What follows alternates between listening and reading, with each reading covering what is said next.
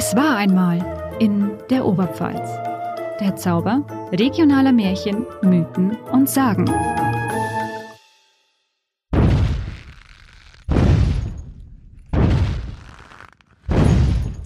Fee, Fi, Fo, Fum. Ich rieche eine neue Podcast-Folge. Hallo und herzlich willkommen zu einer weiteren Ausgabe von Es war einmal in der Oberpfalz. Neben mir im Studio sitzt wie immer meine Kollegin Lucia Brunner und mein Name ist Wolfi Ruppert.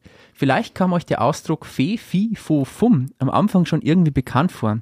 Er stammt aus dem Märchen Hans oder besser bekannt Jack und die Bohnenranke und führt direkt zum Thema unserer heutigen Folge. Der böse Widersacher des Helden Jack ist nämlich ein Riese.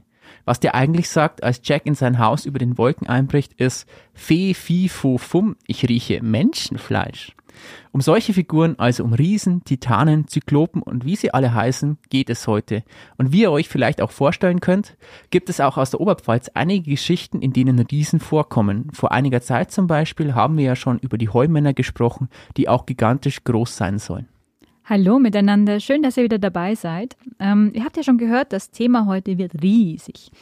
Riesen kennen wir ja alle schon aus verschiedensten Märchen und äh, ja, Wolfi hat ja gerade auch gesagt, zum Beispiel aus Jack and the Giant oder auch Hagrid von Harry Potter ist ja eigentlich ein Halbriese. Doch die großgeratenen Trollpatsche sollen ja auch durch die Oberpfälzer Wälder gestriffen sein. Und da könnte man meinen, dass man schon längst eigentlich so einen Riesen hätte sehen müssen, doch naja, also mir ist das bisher verborgen geblieben. Ich würde sagen, bevor wir aber ins Detail tatsächlich dann gehen, wollen wir kurz noch auf unsere Feedback-Runde eingehen. Und Wolfi, was hast du da für uns vorbereitet? Heute machen wir mal eine etwas andere Feedback-Runde, würde ich vorschlagen. Aber vorab an euch da draußen, wie immer, würden wir uns freuen, wenn ihr uns schreibt, solltet ihr Anregungen oder Fragen zu unseren Themen haben.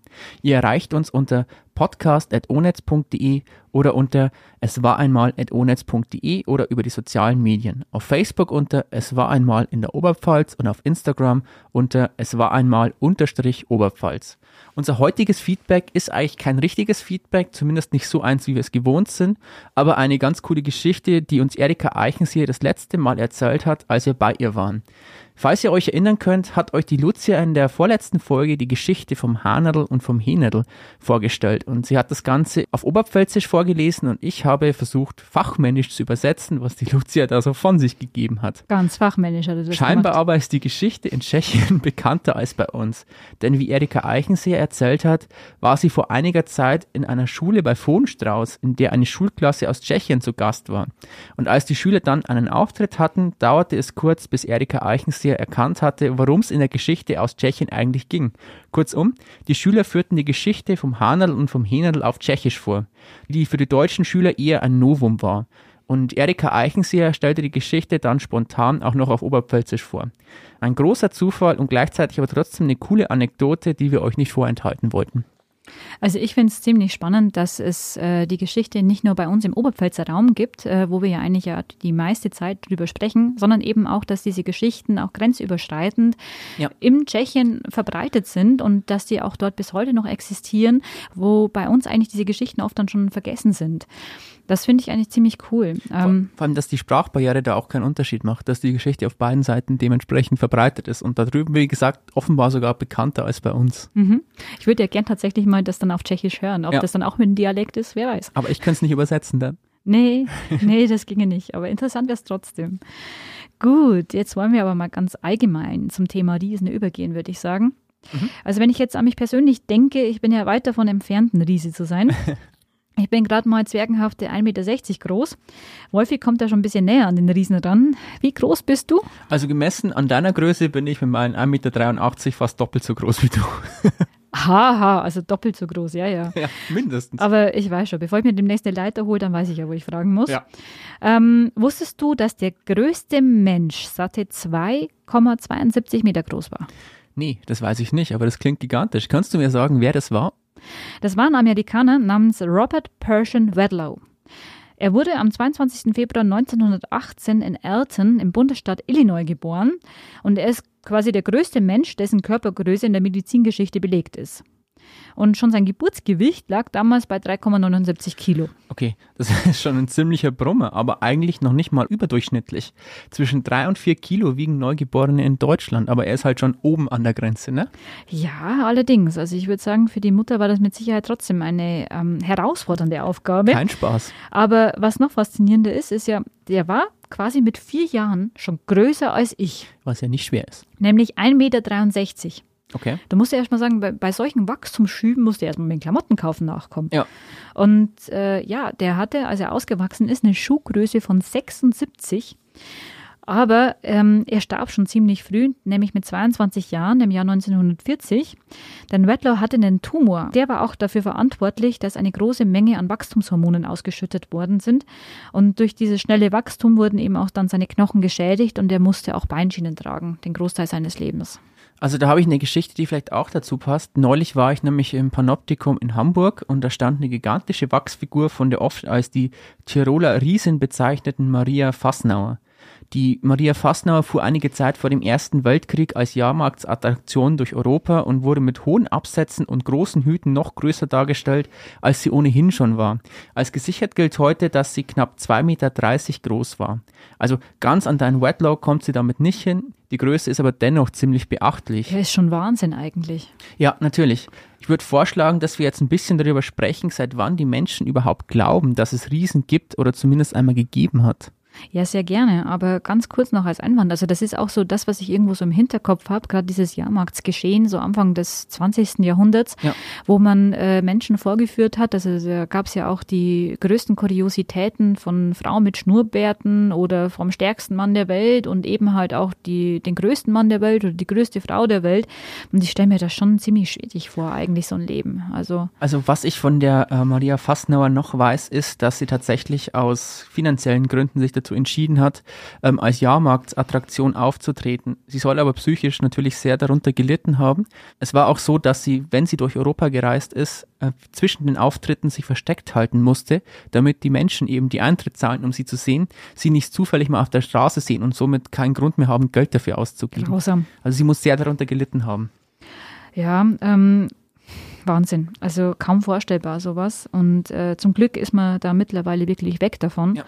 Und äh, ja, da du ja gerade vorgeschlagen hast, dass wir einfach mal ähm, jetzt vom, von der Realität zum Mythos quasi übergehen. Ja. Ich glaube, du hast da was vorbereitet, oder? Ja, habe ich. Aber es ist nicht so einfach ähm, herauszufinden, wo man am besten anfangen soll, wenn man über Riesen in Mythen und Märchen sprechen möchte.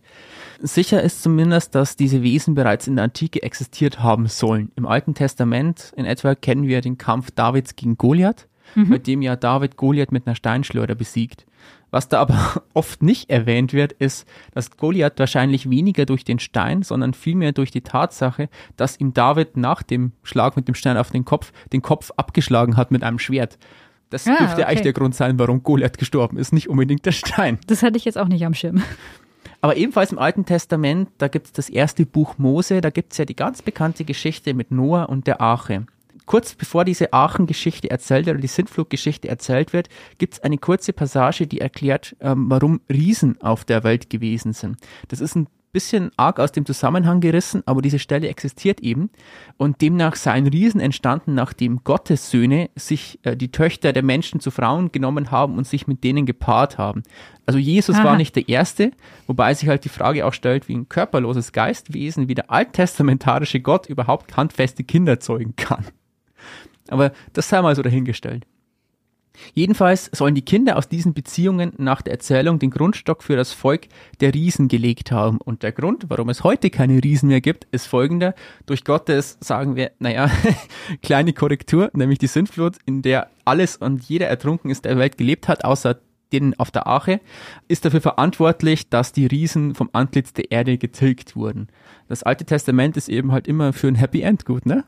Irgendwie gemein, dass die Riesen nicht mit auf, auf die Arche durften. Waren zu schwer. Und das klingt ja fast wie so ein Oberpfälzer Happy End. Vielleicht ist ja Gott ein Oberpfälzer. Wer weiß.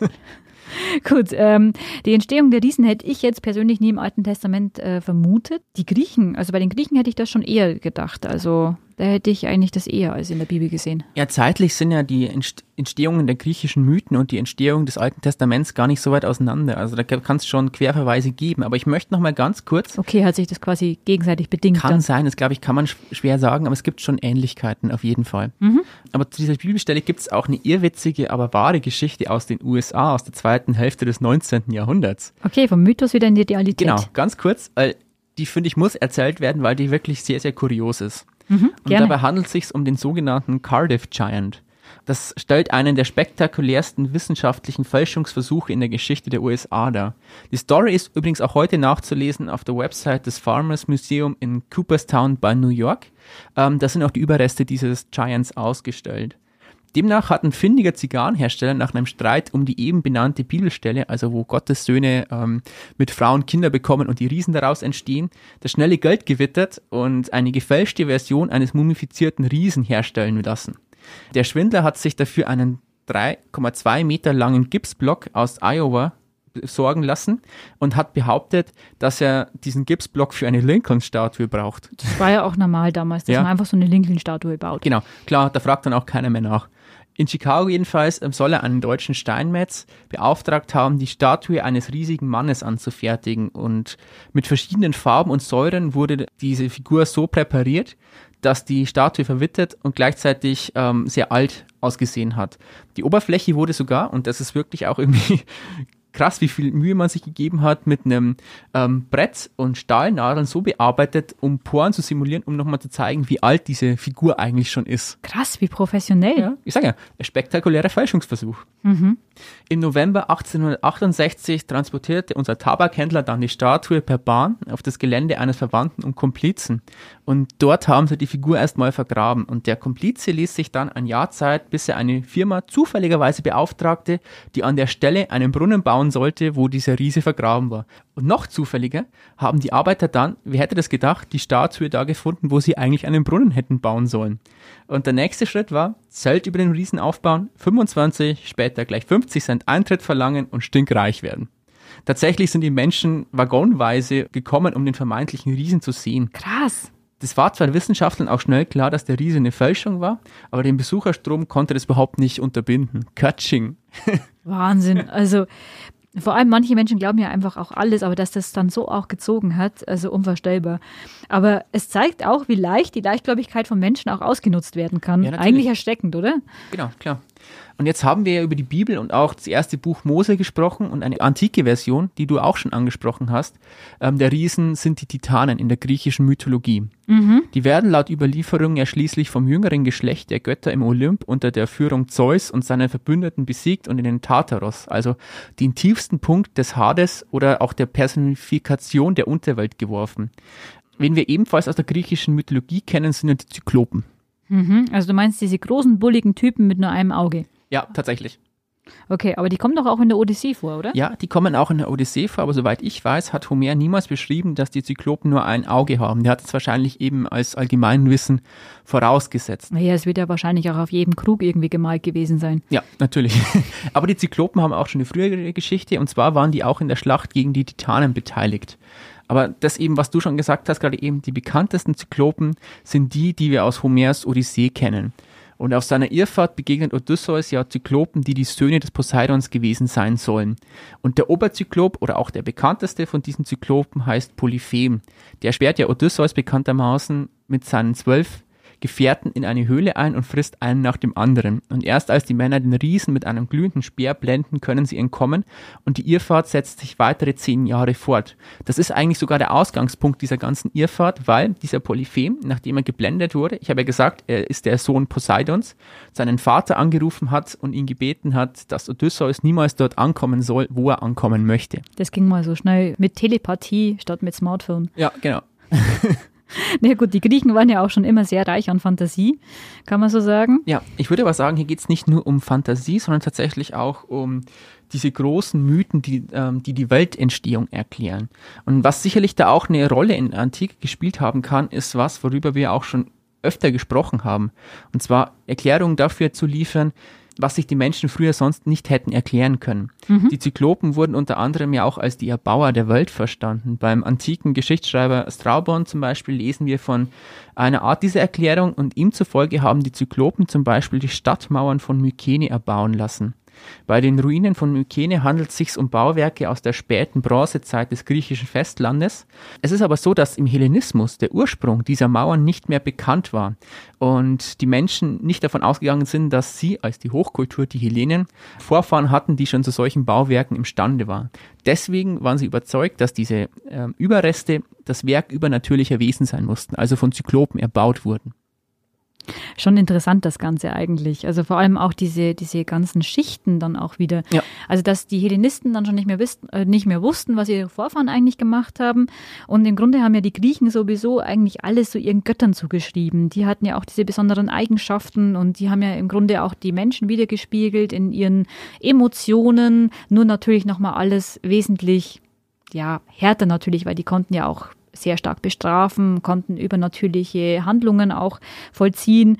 Und ähm, ja, die waren sehr, sehr menschlich, die, die griechischen Götter. Also die waren, sie waren rachsüchtig, mhm. sie haben sich mit Menschen, Frauen gepaart und so weiter. Und ähm, auch diese, diese Geschichte ähm, bezüglich des Kampfs der Titan gegen die Titanen ist ja auch eine Geschichte, die erklärt, dass die Götter verschiedene Generationen haben. Also mhm. die Titanen sind sozusagen die, die Urgötter, ein altes Göttergeschlecht, das von den jüngeren Göttern in, im Olymp, also um Zeus herum, Zeus ist ja auch der Sohn eines Titanen, mhm. dann letztendlich besiegt werden. Also diese olympischen Götter kommen erst später und laut der Geschichtsschreibung sind die älteren, das ältere Göttergeschlecht eben die Titanen. Also im Grunde auch wieder so, so eine Ablösung eigentlich. Die Götter des Hellenismus wahrscheinlich und im Grunde die Titanen noch so als, als Götter der, des ursprünglichen Volkes oder halt der Vorvölker. Ich bin nicht mal sicher, ob die tatsächlich die Götter der ursprünglichen Völker waren, mhm. sondern eher diese Geschichtsschreibung, woher die Götter überhaupt kommen. Also woher, ah. wie die Götter in den Olymp kamen sozusagen. Okay. Int äh, spannend.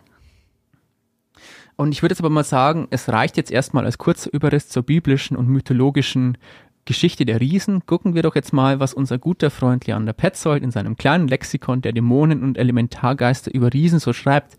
Da sind nämlich auch noch ein paar Dinge, die ich recht interessant finde. Zum Beispiel, dass bereits in der Antike Knochen und Fossilfunde von großen Tieren oder auch Dinosauriern oft als die sterblichen Überreste von Riesen interpretiert wurden.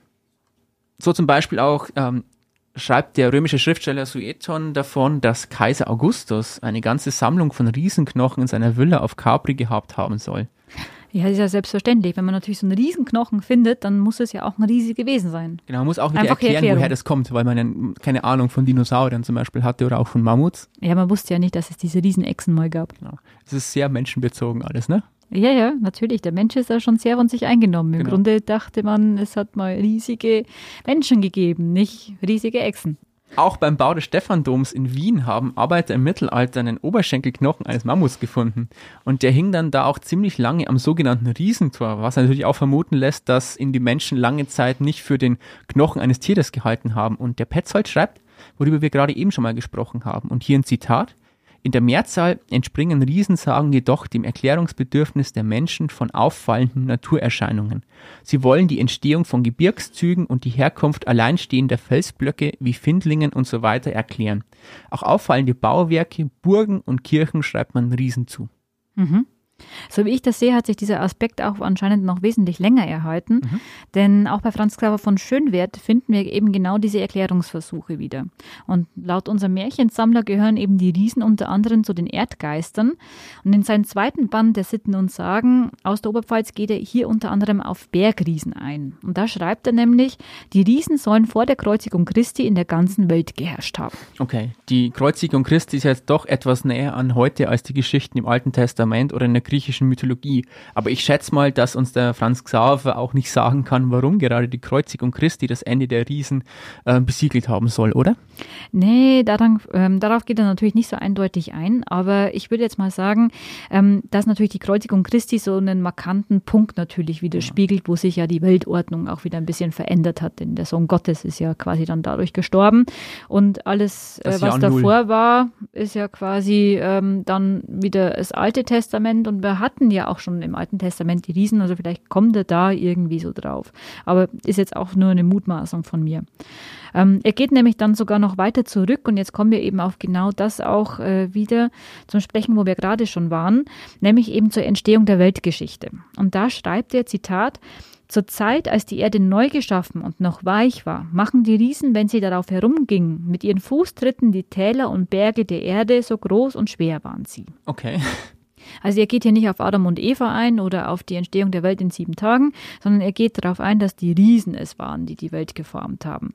Tja, also was soll man dazu sagen? Von physikalischen Kräften wusste damals natürlich bestimmt einige Gelehrten. Es gab ja schon Physiker, aber fürs ländliche Volk, das eben da eher weniger Ahnung hatte, waren Riesen natürlich ein Erkläransatz für die Entstehung der Welt. Ja, und das passt ja auch gut zu dem, was ich weiter vorne schon mal über die Ruinenmauer zu Mykene gesagt habe. Mhm. Was sich nicht erklären lässt, muss übernatürliche Ursprünge haben. Das ist ja übrigens auch ein Erklärungsansatz aus der Sozialpsychologie für unser aller Anfälligkeit für Verschwörungstheorien. Man spricht da vom ähm, Verhältnismäßigkeitsfehlschluss. Das heißt, kurz gesagt, dass große Ereignisse, wie in unserem Fall die Erschaffung der Erde, große und übernatürliche Ursachen haben müssen. Also zum Beispiel, dass die Welt von Riesen geformt wurde. Kleine oder gar unbedeutende Ursachen, vielleicht auch ganz natürliche und logische, kommen da gar nicht in die Tüte. Hört sich im Prinzip auch irgendwie plausibel an. Und wir hatten das ja auch schon öfters, eben dass Sagengestalten oder Sagenfiguren in Märchen auch letztlich Erklärungsansätze irgendwo geboten haben für Dinge, die eben naturwissenschaftlich äh, ja jetzt in der heutigen Sicht ganz selbstverständlich sind.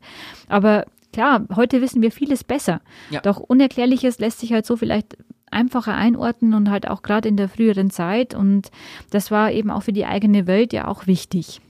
Und ähm, früher gab es diese Möglichkeiten natürlich noch nicht wie heute, gerade diese wissenschaftlichen Ansätze. Und was ich natürlich zum Thema Riesen noch sagen möchte, es gibt natürlich nicht nur eben männliche Riesen, sondern es soll ja auch weibliche Riesinnen gegeben haben, laut Schönwert. Wie Rosinen plus Riesinnen. Keine Rosinen. Keine Rosinen, okay. Nein.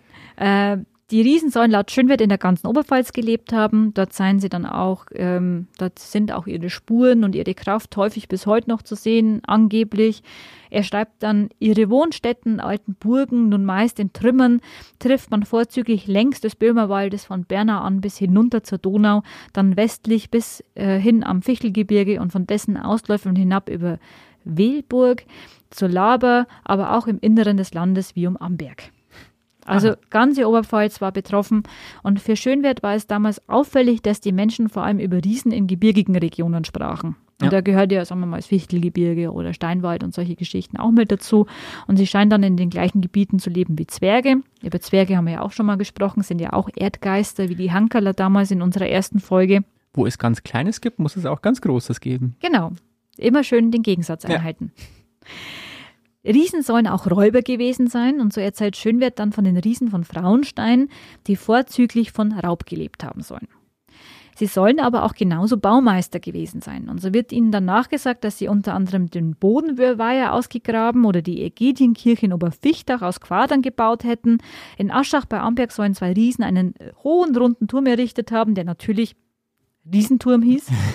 Und sehr einfallsreich. Sehr einfallsreich. Sonst hätten aber auch die Riesen auf Bergen gewohnt, etwa zum Beispiel um Treffelstein herum. Das ist ja auch irgendwie toll. Kommen alle, alle heilige Zeit mal runter, bauen ein bisschen was und verziehen sich dann wieder. ja, ist ja eigentlich hilfreich. Jetzt ist es aber so, dass ja Riesen nicht nur in antiken Überlieferungen und alten Märchen aus der Oberpfalz vorkommen, sondern auch ein großer Bestandteil unserer Popkultur sind. Im Grunde musst du ja sagen, so könnte man den Fachkräftemangel aufhalten, wenn immer mal wieder die Baumeister kommen. Das stimmt. Jack and the Beanstalk zum Beispiel wurde ja 2013 als Jack and the Giants verfilmt. Auch bei Tolkien kommen ja Riesen vor und ich muss da besonders an eine Buchstelle aus dem kleinen Hobbit denken. Gut, genau genommen geht's da jetzt um Steintrolle, aber die sind ja auch groß und deswegen behaupte ich jetzt einfach mal, dass das schon so passt. Denen nämlich begegnen ja Bilbo Beutlin und die Zwerge um Thorin auf ihrer Reise nach Erebor. Und wir sind da vor den Trollhöhen. Da haben die Trolle regelmäßig die Menschensiedlungen zerstört und die Trolle bei Tolkien haben im Grunde alle Eigenschaften, die Riesen normalerweise in den klassischen Märchen zugeschrieben werden. Man muss ja auch sagen, dass Trolle eigentlich ja eher in der Mythologie Großbritannien ja, heimisch sind. Also genau. bei uns gibt es das ja eigentlich nicht, oder? Ich, soweit ich weiß, nicht. Also es ist ich hätte nicht von irgendwelchen Trollgeschichten hier gehört. Das ist, wie du sagst, das kommen eher aus Großbritannien. Aber wie gesagt, die, diese Trolle sind grob, sind dumm und sie werden von den Helden leicht überlistet. Und die Trolle aus dem Hobbit, nur für jeden, der das schon mal immer mal wissen wollte, heißen übrigens Tom, Bill und Bert Huggins und kommen aus den Nebeln des Nebelgebirges. Die Aber Huggin die Trolle sind auch meistens eher per se böse, oder? Ja, die sind böse. Aber die, die Riesen in den Märchen sind ja eigentlich auch in der Regel, also in den klassischen Märchen, die man halt überall kennt, sind die Riesen eher böse. Mhm. Also es gibt wenige Ausnahmen. Mhm. Ähm, und die Hagen Bros übrigens machen das, was Trolle bei Tolkien und sonst sagen und äh, auch gerne Riesen ebenso machen. Sie zerstören Dörfer, fressen Tiere, manchmal auch Menschen und trinken gerne Bier. Gesellig. ja, sie wollen ja auch Bilbo und seine Entourage fressen, können sich aber da nicht entscheiden, wie man Zwerge und Hobbits am besten zubereitet. Und long story short, Gandalf überlistet die Trolle, sie vergessen die Zeit, die Sonne geht auf und sie werden zu Stein. Und ähm, da übrigens haben ja Bilbo und Thorin dann auch ihre Elbenklingen bekommen. Die haben sie bei den Trollen gefunden, die gar nicht wussten, worum es sich dabei eigentlich handelt.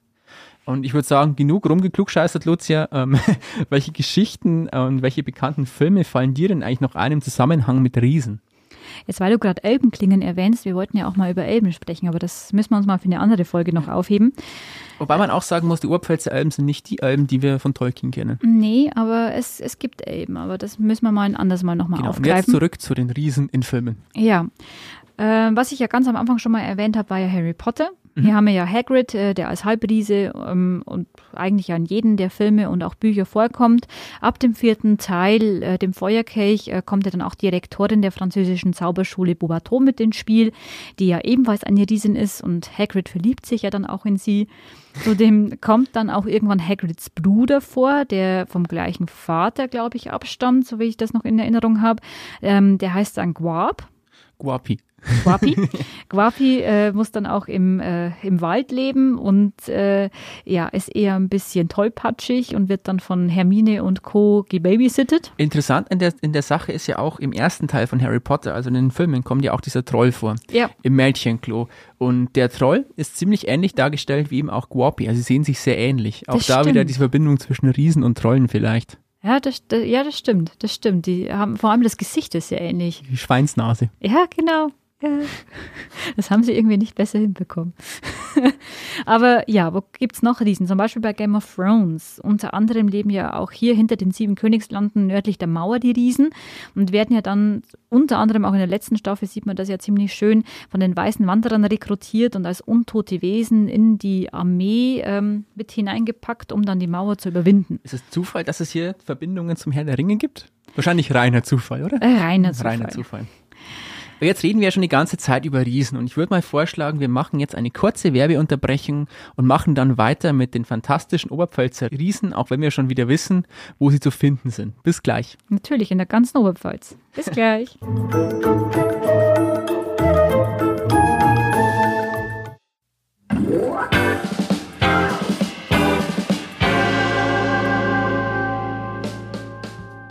Hey Wolfi, du weißt ja, ich bin ja so ein kulturbegeisterter Mensch. Weißt du, wo ich denn ein bisschen mehr über Kunst, Musik, Literatur und Theater aus der Region erfahren kann? Natürlich weiß ich das. Hier bei uns bei Oberpfalz Medien. Und dafür musst du nicht mal was lesen oder sogar das Haus verlassen. Da gibt es jetzt nämlich einen Podcast. Das wusste ich jetzt eigentlich gar nicht. Dein Ernst? Erzähl mir mehr. Kunst, Musik, Literatur und Schauspiel made in der Oberpfalz. Oberpfalz Medien bringt die Künstler unserer Region vors Mikro zum Plausch in den Kulturkiosk. Unsere Kollegen haben spannende Gesprächspartnerinnen und Partner und du wärst überrascht, welche Künstler es gibt, die eh jeder kennt, die aber aus der Oberpfalz kommen. Echt jetzt? Wen hört man denn da so? Dabei waren zum Beispiel bereits Timo Grabinger, den ihr da draußen wahrscheinlich besser kennt als Dream, oder aber auch der Popkulturbeauftragte der Oberpfalz Sam Wagner oder Wenn du, auf Horror, Hörspiele, Science Fiction und Fantasy auf einmal stehst, dann empfehle ich persönlich dir besonders den Hörspielkönig Mario Weiss von Yellow King Productions. Mm, okay, dann muss ich auf jeden Fall mal reinhören, das hört sich spannend an. Ich bin schon neugierig. Aber eins noch, könntest du mir noch schnell sagen, wo ich denn den Podcast genau finde? Ja, könnte ich. Und jetzt? Oh, entschuldige. Den Podcast findest du auf allen gängigen Streaming-Portalen wie Apple Podcasts, Spotify, Google Podcast oder Deezer. Und alle Folgen sowie weitere Infos und ganze Geschichten zu den Gästen gibt es unter www.onetz.de slash podcast. Viel Spaß beim Hören.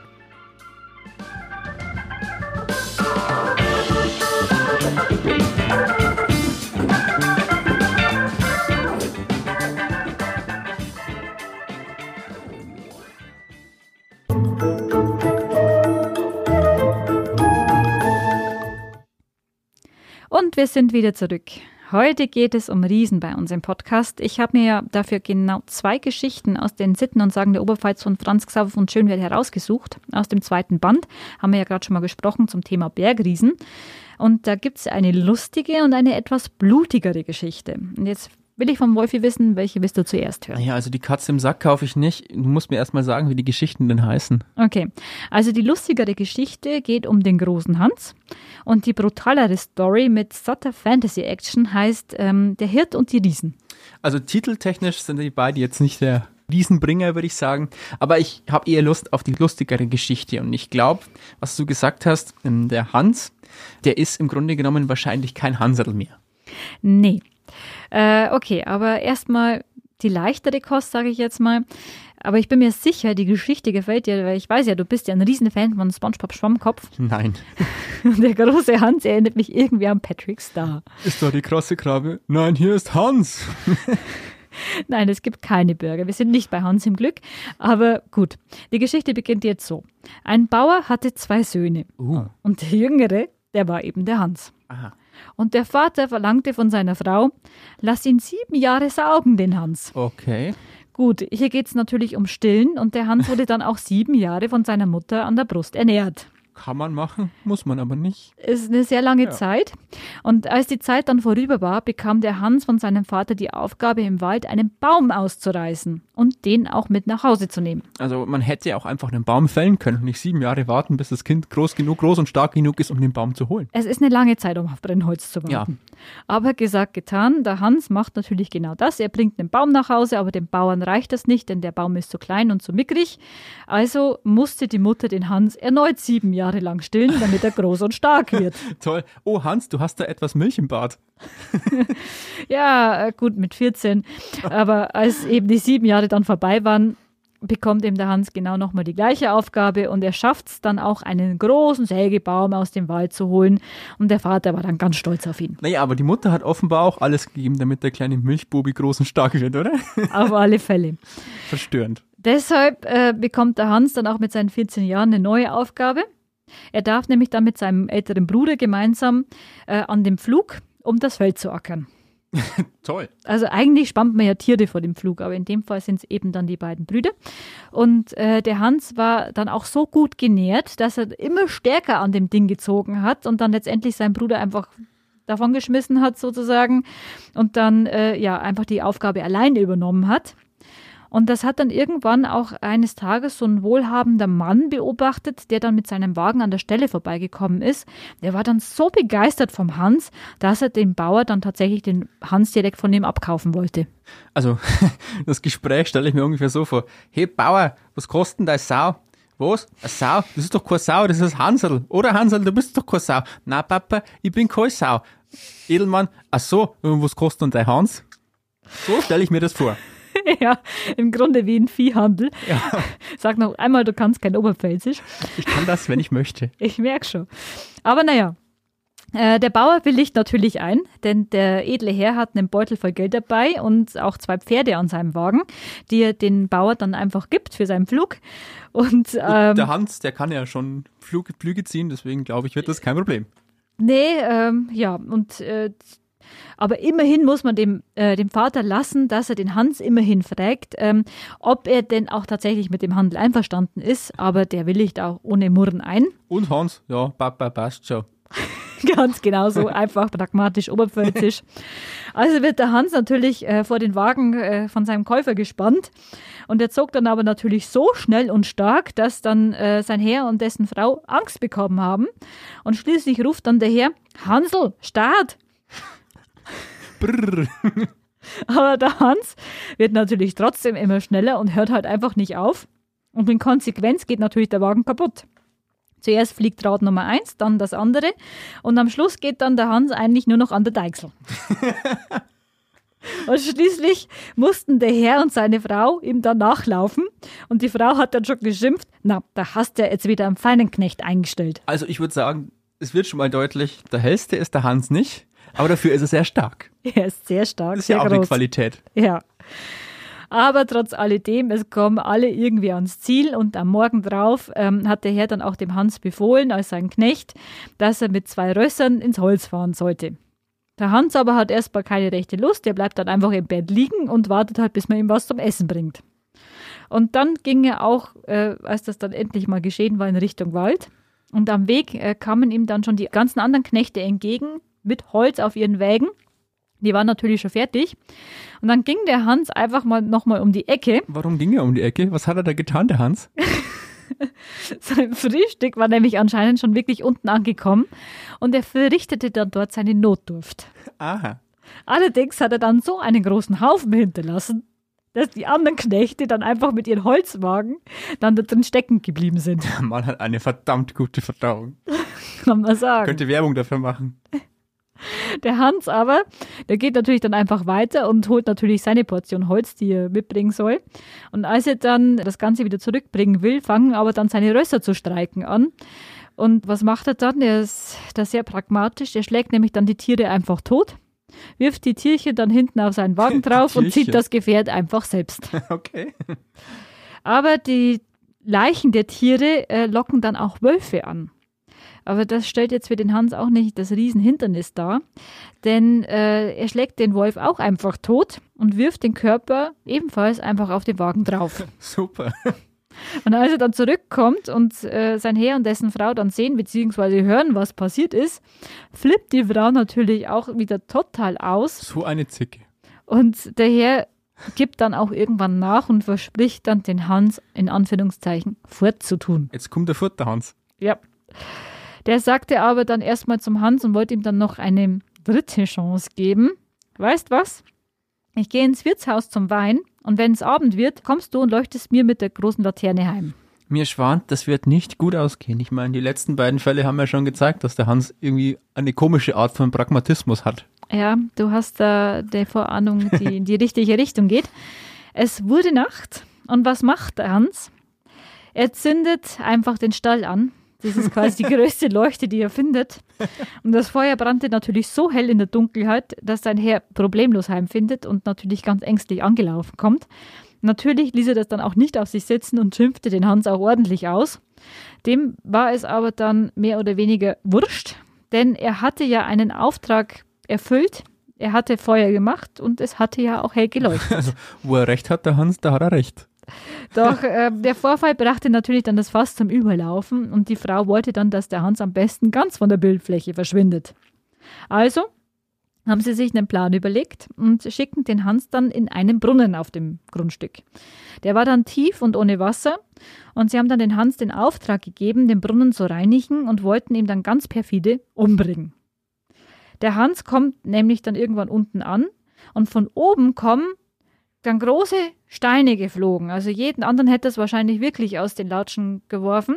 Den Hans aber nicht. Der schreit nämlich einfach, da müssten Hennen oben sein, die scharren und kratzen Sand herunter. also große Steine und Sand ist doch ein bisschen ein Unterschied, aber. Nicht für den Hans. Das zeigt schon mal, wie groß das der Hans sein muss, wenn er das so wahrnimmt. Denn selbst als dann so ein großer Mühlenstein geflogen kam, macht das dem Hans nichts auf er macht dann einfach seine Arbeit weiter und kommt wieder hoch. Das hat ein bisschen was von Asterix und Obelix. Also ein von bisschen. Obelix. So ein bisschen, so Operation Hinkelstein, ja. eher Operation Müllenstein. Das kleine Hinkelsteinchen. Gut, also schickten sie dann den Hans äh, ganz weit weg zu einer Mühle. Dort sollte er Mehl mahlen. Er wusste aber nicht, dass es dort spukt, der Hans. Und um Mitternacht klopfte es dann an der Tür. Herein, ruft der Hans. Und dann kommen so zwölf Personen in die Mühle rein und setzen sich an den Tisch und spielen Karten. Wir wissen ja schon, Kartenspielen ist teuflisch. Mhm. Und der Hans schaut zu und sieht, wie sich die Spieler dann auch noch gegenseitig betrügen. Dann nimmt er einen der Geister und dann hat er sich ja eine ganz kuriose Strafe dafür überlegt, denn er schleift ihn dann einfach den halben Hintern zu.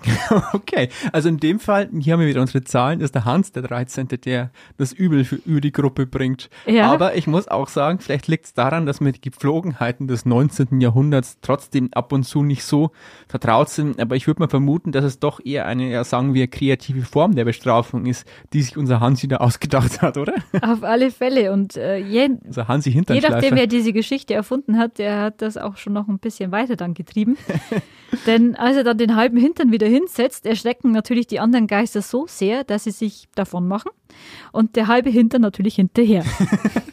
Hat er ein Eigenleben entwickelt? ja. Am Morgen danach bringt der Hans dann das Mehl nach Hause.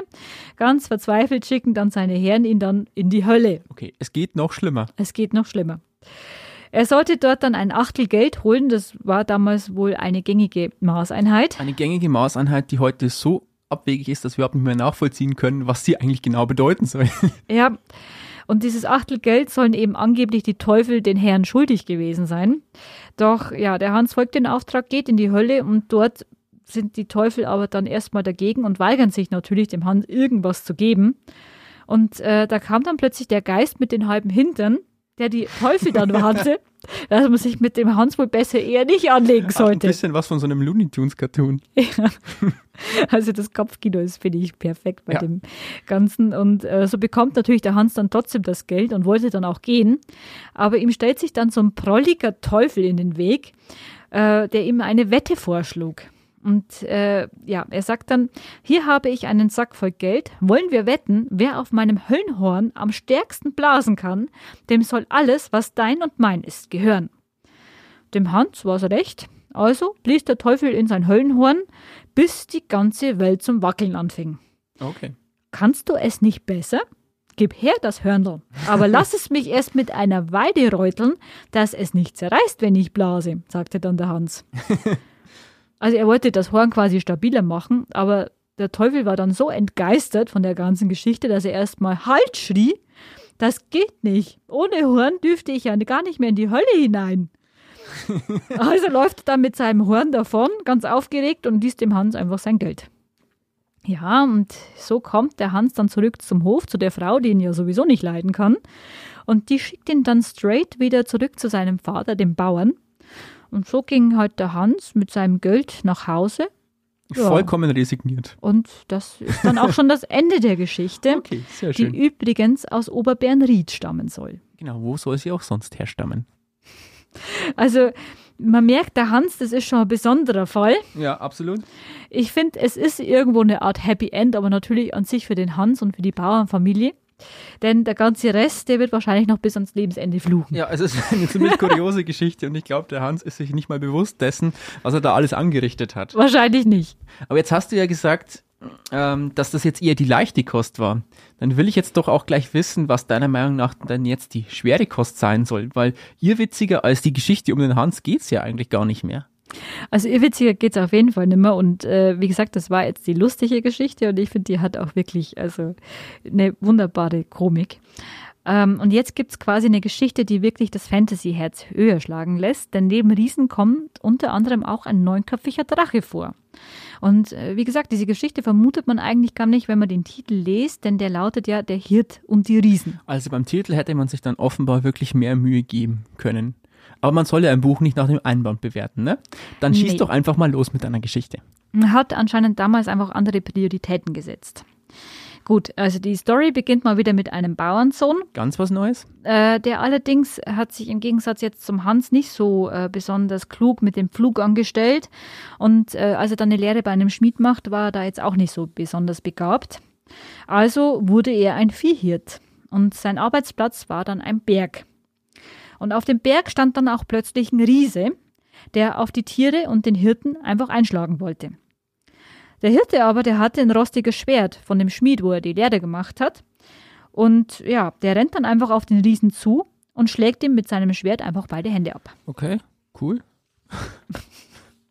ja, also wie das mit dem rostigen Schwert so funktioniert. Ähm, auf jeden Fall ist der Riese natürlich dann erstmal ganz überrascht und fleht, Dein Knecht will ich sein, dein Vieh will ich hüten, stets will ich dir helfen, wenn du mir meine Hände wieder ganz machst. Der Hirte fordert, dass du aber auch Wort hältst. Okay, das klingt jetzt nicht so einfach, die Hände wieder an den Riesen zu bekommen. Nee, der Riese antwortet natürlich dann ganz demütig, also ein Riese lügt nie. Der Hirte hat dann einen Zaubertrick, denn er schlug dann einfach rückwärts mit seinem Schwert und plötzlich, ja, wie durch ein Wunder, hat der Riese wieder seine beiden Hände dran.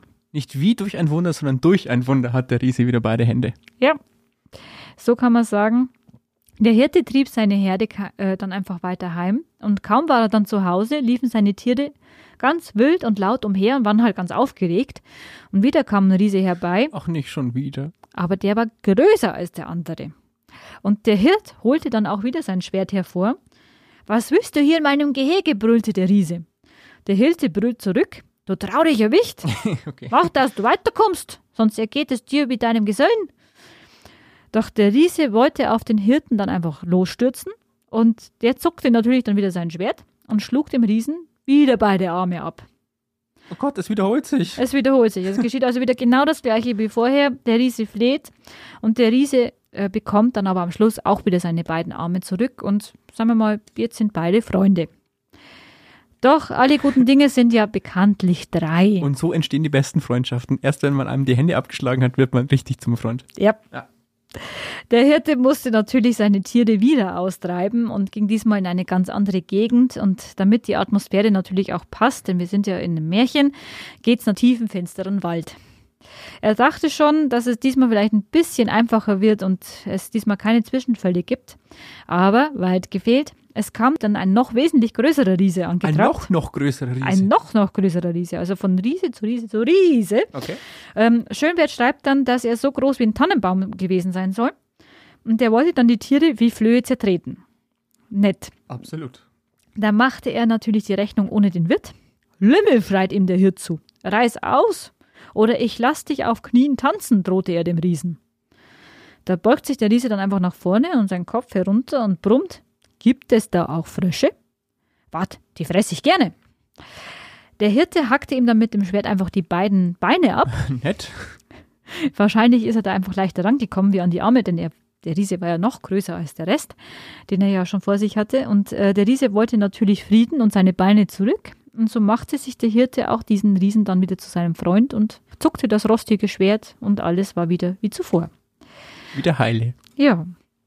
Der Hirte ging dann nach Hause und dort wartete dann ein Graf, also hoher Besuch auf ihn. Und ähm, der sagte dann zu ihm, mir scheint es, du kannst mehr als schwarzes Brot essen, so wie du hat mir noch keiner die Herde heimgebracht. Ich will dir was sagen. Unser Land verwüstet ein Lindwurm mit neun Köpfen. Er will nicht eher ablassen von seinem Gräuel, als bis ihm der König seine Tochter zur Speise gibt. Wer den Drachen erlegt, erhält von ihm Reich und Tochter zum Lohne. Mhm. Klassisches also, Märchen. Klassisches Märchen. Ähm, klingt auch so ein bisschen wie bei Mario und ein Bowser und Prinzessin Peach. Aber ja, der Hirte suchte auf jeden Fall seine Kumpels, die Riesen, auf, denen er zuerst Arme oder Beine abgeschlagen hatte. Und jetzt ging er zuerst zum ersten Riesen, ähm, der, also der kleinste von allen. Der Zwerg. der Zwergriese. Von ihm verlangte er halt, dass er einstweilen dann seine Herde hüten sollte, dass er ihm eine Rüstung bringt und ein weißes Pferd. Und der Riese hilft dann ihm auch bereitwillig dem Hirten. Und auf seinem Pferd kommt der Hirte dann auch zu einem Gerüst und dort steht dann ganz oben die Prinzessin obendrauf, denn der Drache muss ja irgendwie leichter an die Prinzessin rankommen. Klar, warum sollte man es ihm auch nicht einfach machen? Eben. Dem neunköpfigen Drachen, der Eben. die Prinzessin fressen will. Natürlich erfahren wir nicht, wie das ganze Szenario entstanden ist, aber es ist jetzt einfach mal so. Okay. Natürlich erscheint dann auch der Drache mit den neun Köpfen und er kommt mit Dampf und Rauch wie Backofen heran und der Hirte springt dann auf das Gerüst und als er dann oben war, schnappt natürlich schon der Drache nach ihm. Doch mit einem Streich schlägt der Hirte den Drachen drei seiner Köpfe ab und schnitt aus diesen dann auch gleich die drei Zungen aus den Rachen heraus die er dann bei sich irgendwo einsteckte. Der Drache eilt heulend davon und der Hirt springt aus seinem Pferd und vor der ganzen Hektik geht natürlich die Gerüstung kaputt und sein Pferd stirbt. Toll, das arme Pferd. Das war zu viel. Aber auch hier haben wir wieder die drei. Wir haben drei Riesen, wir haben jetzt drei Köpfe an einem neunköpfigen Drachen. Er hat also noch sechs Köpfe. Ich kann mir vorstellen, die Geschichte geht ähnlich weiter. Ja, also die Zahl drei ist hier sehr oft vertreten, wie man merkt. Und es geht dann erst am Tag später wieder weiter, weil die Prinzessin hält anscheinend auch so lange durch und hat Zeit. Und ja, sonst was soll Besseres eine Prinzessin zu tun. auch sonst tun? Sie ist auf ihr Gerüst. Ja, anscheinend ist das so halt gang und gäbe, ne? Und deswegen sucht der Hirte jetzt den zweiten Riesen auf und lässt sich natürlich von dem auch wieder ausstatten mit einer Rüstung und mit einem braunen Pferd und fordert ihm auf, ja, dass er eben seine Herde hüten soll. Und der Riese folgt dann auch der Forderung des Hirten und der Hirte selbst trabt dann wieder zum Kampfplatz, zu dem Gerüst. Da kommt natürlich auch der Drache, wie abgesprochen, als hätten sie einen Termin abgemacht. 2 Uhr, Drachentermin. Ja. Und wieder schlägt ihm der Hirte drei Köpfe ab. Wieder schneidet er die Zungen aus den, Drachen, aus den Rachen heraus und steckt sie dann auch wieder bei sich mit ein.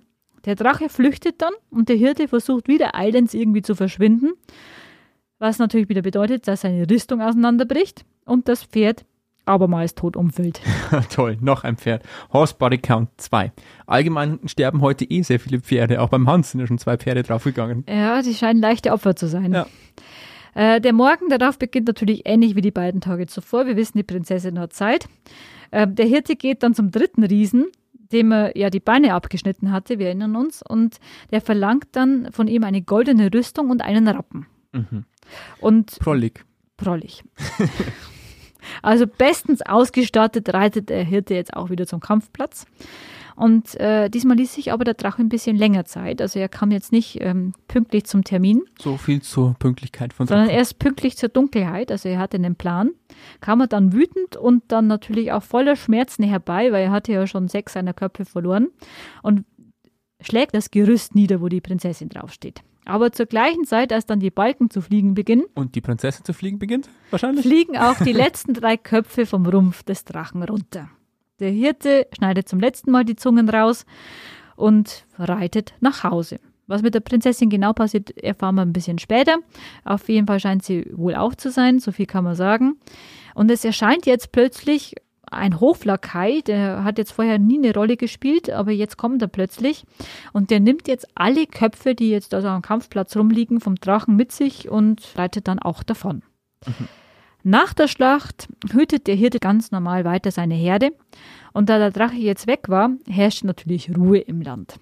Und ja, jetzt kommt zuerst so ein Ritterzug vorbei mit ganz vielen edlen Rittern. Und auf seinem Weg begegnet er dann auch einen Grafen mit einem stattlichen Gefolge. Der ruft ihm dann zu, wärst du weniger dumm und faul, als du stark bist, könntest du jetzt mein Gebieter sein. Aha, interessant. Das lässt den Hirten jetzt ein bisschen verdutzt zurück und er hat jetzt auch nicht ganz begriffen, was der meinte, der Graf. Also fragt er dann seine Freunde, die Riesen. Und die klären ihn dann auch auf, dass die Königstochter, die er ja vom Drachen befreit hat, dass die heiratet. Und die rieten ihm dann zum Schloss zu gehen, ähm, denn derweil würden sie auf seine Tiere aufpassen. Aber der Hirt wollte nicht, dass die Riesen einfach äh, seine Tiere, auf seine Tiere aufpassen, sondern er wollte sie dann an seiner Seite wissen. Der Teufel mag die Herde hüten. Auf und rüstet mich und euch. Wenn sonst nichts ist, zu Musikanten kann man uns dort wohl brauchen. Scheiß auf die Herde. Eben. Und die Riesen gingen dann zu Fuß neben ihm her. Der Hirte bekam sein schönes Wams und ein hohes edles Pferd und gemeinsam macht sich dann die starke Truppe auf zur Königsburg. Doch da war es dann auch gar nicht so einfach, dass man einfach hineinkommt, denn der Bräutigam hatte natürlich befohlen, dass nur Vertraute und Bekannte ins Schloss dürfen. Im Burgsaal saß dann der König mit ähm, seiner Königstochter. Um sie herum standen dann ganz viele andere edle Herren und Vasallen, Gefolge. Und die Flügeltür im Saal öffnete sich und neun Pagen trugen dann neun goldene Schüsseln mit den Drachenköpfen hinein. Der Herold blies dann seine Trompete und rief aus: Wer das Schwert gegen den Drachen gezückt, trete vor und empfange des Königs Dank mit der Hand der Prinzessin. Also, der Hoflakai, der vorhin ja ganz überraschend auftauchte, der die Köpfe mitgenommen hatte, hatte sie zum Schloss gebracht und wollte also den ganzen Ruhm für sich einheimsen. Mein ist der Lohn, denn mein sind die neun Drachenköpfe. Der König führte seine Tochter zu ihm hin und war voll des Lobes. Und in dem Moment kracht dann auch das Burgtor hinunter. Ich schätze, da waren Riesen im Spiel. Ja, denn den Hirt und den Riesen hat es jetzt gereicht. Und äh, die drei Riesen hatten das Burgtor einfach zerbrochen und die Treppen und Gänge zitterten natürlich unter ihren großen Füßen. Und der Hirte kommt in den Saal hinein und der fragt dann, wer die Drachenköpfe eigentlich mitgebracht hätte. Der Lakai tritt natürlich vor und da höhnt ihn der Hirte an. Wohl hab ich die Köpfe weggeworfen, gleich tauben Nüssen. Hier sind die Zungen. Seht zu, ob sie zu den Köpfen passen. Taube, taube Nüsschen, yeah. Natürlich passen die Zungen zu den Köpfen und es wendet sich natürlich alles zum Guten für den Hirten.